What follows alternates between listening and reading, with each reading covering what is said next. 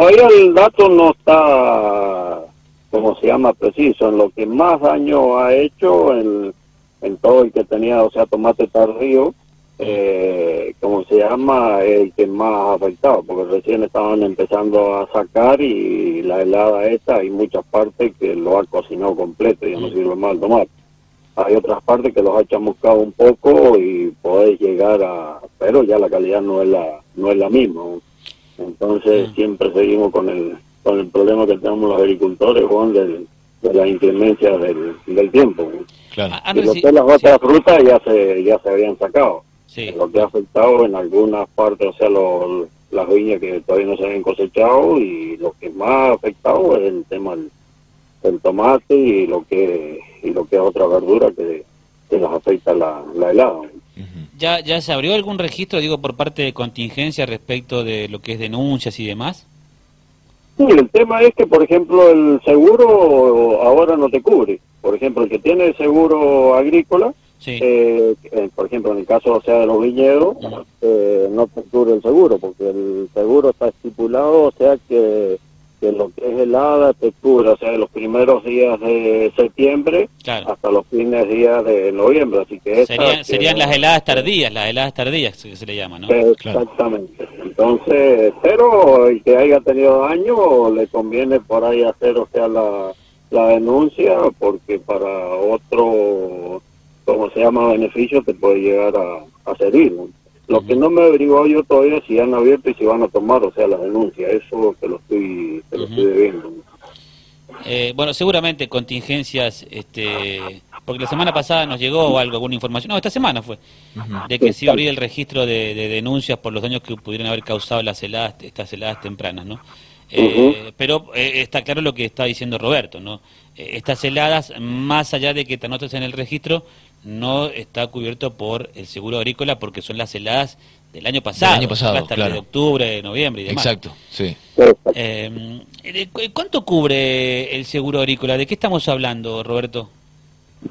el cómo, cómo, cómo- o sea cuánto te cubre o sea a partir del 50% Sí. ya ya te cubre y a partir del 80% como se llama ya es desastre y ahí te cubre el 100% Bien, Bien. Del 80% para abajo va según el porcentaje que, que tenés de daño y Bien. pasando el 80 ya teniendo el 81 ya es desastre y ahí te pagan el 100% que son 40 mil pesos por, por hectárea que tampoco o sea no es no es gran no es gran cosa porque a lo que se ha ido o sea todo o- Claro. lo subieron o sea lo subieron el 100% porque antes estaba en 20 y lo subieron a o sea 40 mil pesos la hectárea me, me cae una manga de piedra, me destruye hasta las raíces, ¿no, Roberto?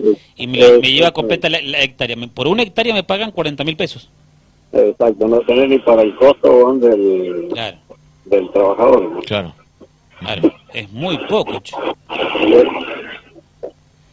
Es muy, po- es muy poco 40 mil pesos por hectárea. Y sí, sí, sí, sí. Sí, porque, bueno, obviamente que calculando Sí, lo que podrías el- llevar el a laburo de todo un año. Claro, exactamente, y lo que podías haber Y los, los- recaudado. los productos y demás. sí, ¿no? sí, sí, por supuesto. Claro, no, no Sí, llegás a veces, sí. ¿no? A-.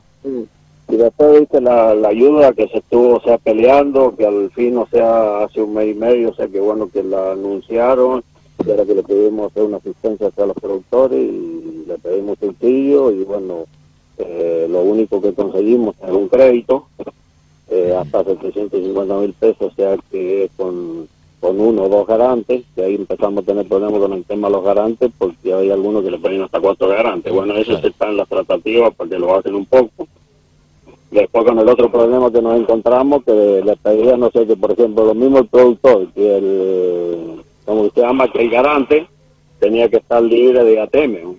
Entonces eso es una cosa inviable porque no lo va a sacar nadie. Porque yo lo que le decía, que yo estoy de acuerdo, o sea, que le pidan que esté libre, de- o sea, de, de deuda en ATM o el productor, pero vos no le podés exigir al empleado que vos tenés que, te, que, que pague las deudas que tiene.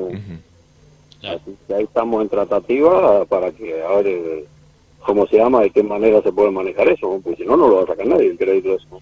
Tal cual. Entonces, en vez de ayudarle al productor, que ahora lo estamos hundiendo más.